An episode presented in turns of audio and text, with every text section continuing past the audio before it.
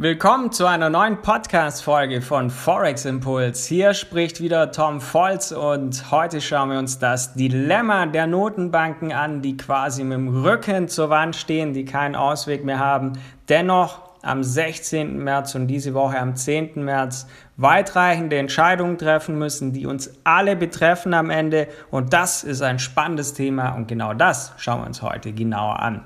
Wir haben also heute ein spannendes Thema vor uns. Hör dir also diese Podcast-Folge unbedingt an, denn wir haben die Tatsache, dass vermutlich am 16. März zum ersten Mal seit Anfang 2020, also zum ersten Mal seit zwei Jahren, die US-Notenbank ihre Leitzinsen vermutlich erhöhen wird. Das heißt, wir verabschieden uns von der Nullzins, Nullprozentzinspolitik und auch die EZB muss sich diese Woche die Europäische Zentralbank entscheiden, wie es für uns in der Eurozone weitergeht. Aber das bei geänderten Rahmenbedingungen. Denn die rasant steigenden Rohstoffpreise werden die Inflation weiter steigen lassen, aber es hilft nicht mehr wie früher einfach die Zinsen zu erhöhen. Und das ist eine äußerst knifflige, nicht ganz einfache Situation, denn die Notenbanken haben eigentlich kaum Handlungsspielraum, stehen damit mit dem Rücken zur Wand und damit wir gemeinsam mit ihnen. Denn uns betrifft das am Ende als Verbraucher. Früher war das eine ganz einfache Situation, die jahrzehntelang funktioniert hat. Wenn die Inflation aus dem Ruder gelaufen ist, hat man einfach die Leitzinsen erhöht. Das hat dann Kredite und Investitionen verteuert. Das Wachstum wurde abgebremst und die dadurch steigenden Preise durch die treibende Nachfrage haben sich verringert.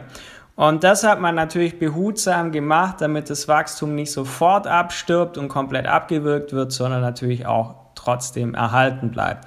Und das war einfach eine einfache Sache. Es hat jahrzehntelang funktioniert, aber die Notenbanken können heutzutage nicht mehr nach diesem Schema arbeiten, weil sie einfach keine Maßnahmen mehr haben, die hier funktionieren. Denn jahrelang hat man seitens der US-Notenbank oder auch der Europäischen Zentralbank behauptet, hey, wir haben ja eine ganze Menge Möglichkeiten in der Hinterhand und auch als die Zinsen schon bei Null angekommen waren und das Wachstum aber trotzdem nicht ins Laufen kam, haben die das immer noch behauptet, aber sie hatten eigentlich keine Möglichkeiten mehr, die ausufernde Inflation zu stoppen. Also sie hatten keine Möglichkeiten mehr, die stark steigenden Preise, die wir ja haben, zu stoppen. Und das heißt, wir sind in einer vollkommen anderen Situation, als wir früher waren, als die Notenbanken einfach immer gegensteuern konnten, sondern jetzt ist Fingerspitzengefühl gefragt. Also nicht nur Gelaberseiten der Notenbank, sondern sie müssen jetzt wirklich mal beweisen, dass sie die richtigen Entscheidungen treffen.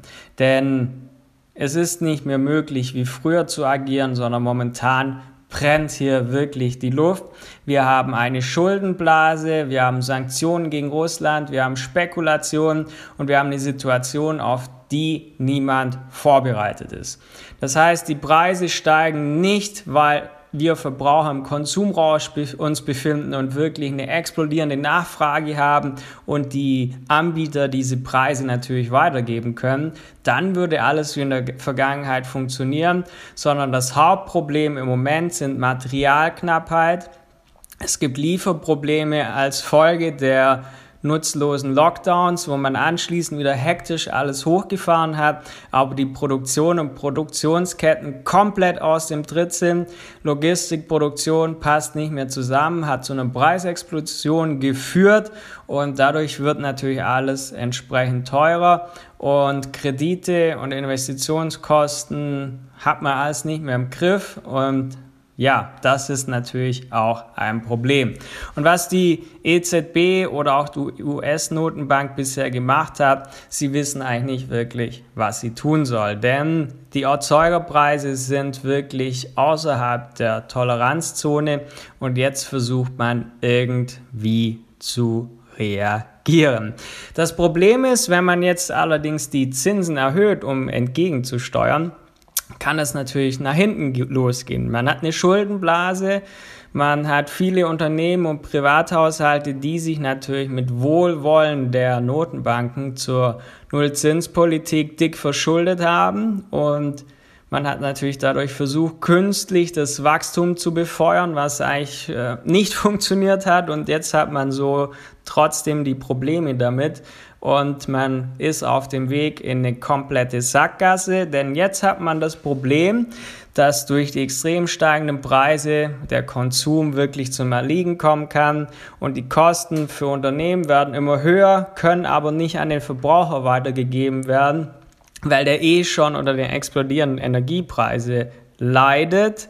Und ja, jetzt kann man eigentlich nichts mehr machen, weil man ist schon bei einer Nullzinspolitik. Wenn man die Zinsen erhöht, dann ja, hat man das Problem, dass viele ihre Kredite nicht mehr bedienen können, dass wir wirklich in richtige Probleme kommen. Also die Ausgangslage ist mehr schlecht als recht und deshalb sind die Notenbanken wirklich in eine Sackgasse angekommen.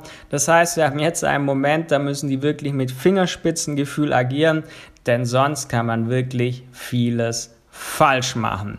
Und das ist natürlich nicht die Optimalvoraussetzung, denn entweder quetscht man die Unternehmensgewinne von Unternehmen massiv zusammen oder Preise für Neuwagen zum Beispiel gehen halt durch die Decke ins Unermessliche.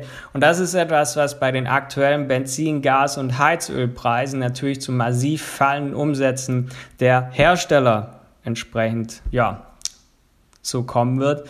Und Preise anheben würde also eher nicht helfen. Das heißt, wir sind jetzt in so einer doppelten Zwickmühle steigen die Leit- und Kreditzinsen als Gegenmaßnahme können das Ganze also noch schlimmer machen.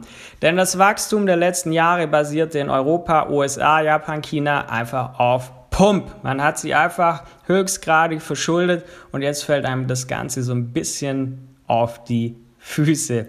Denn es bleibt ja nicht nur bei Metallen, Gas, Benzin, Heizölpreise, was einfach noch weiter durch die Decke gehen wird. Das ist natürlich, das kann kein Dauerzustand sein, aber teure Kredite, rigide Kreditvergabe durch die Banken, das wäre jetzt so alles, ja, kommt so ein bisschen zur Unzeit.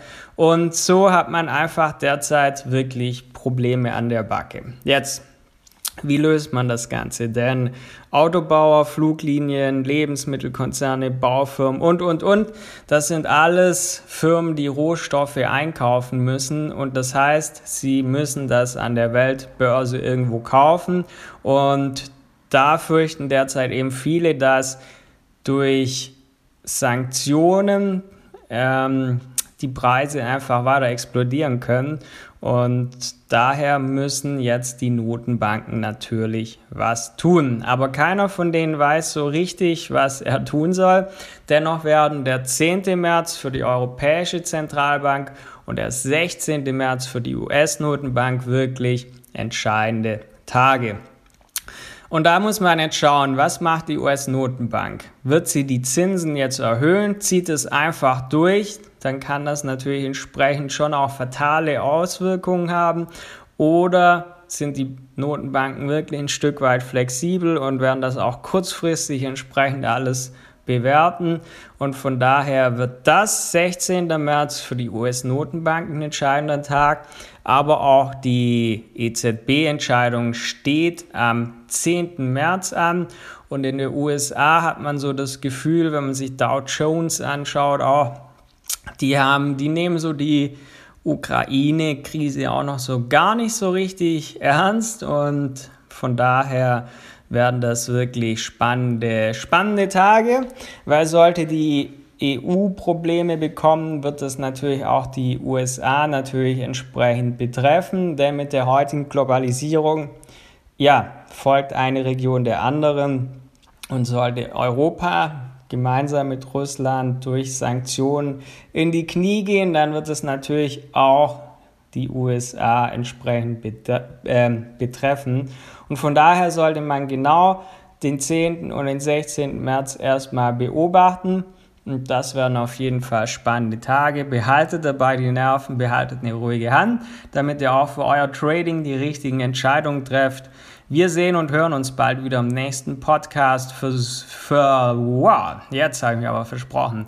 Ja, ihr, am besten ihr abonniert diesen Podcast, um nichts mehr zu verpassen und schaut auf unsere Website forex-impuls.com. Dort seht ihr alles Wichtige zum Thema Trading, falls du traden lernen möchtest, falls du dich damit unabhängig machen möchtest. Wir sehen uns und hören uns bald wieder. Bis dann, dein Tom Volz.